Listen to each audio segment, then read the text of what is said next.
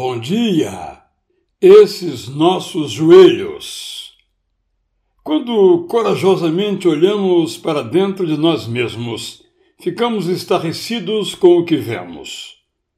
Temos mentes brilhantes, prontas para imaginar coisas novas, fazer naves que vasculham os universos, criar remédios e equipamentos que prolongam vidas, erguer prédios que parecem tocar os céus.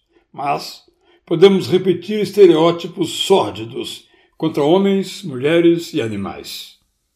Temos corações generosos, dispostos a ajudar e a estender a mão ao outro para lhe suprir a carência, mas somos capazes de fingir que não vemos o próximo em dificuldade e usar nossos recursos para empobrecer os pobres, extirpar os futuros das crianças, mandar de volta para a morte os imigrantes, aniquilar a esperança dos jovens e ao quebrar os idosos.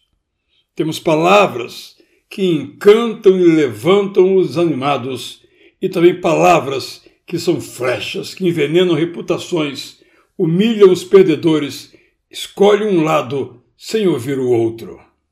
Mesmo quando olhando para dentro de nós mesmos, nada disto vemos, não vemos também o orgulho que nos cega a vaidade que nos move, a superficialidade que nos afunda.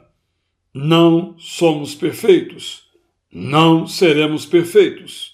Pessoas boas maquinam o mal se lhes trouxer vantagens.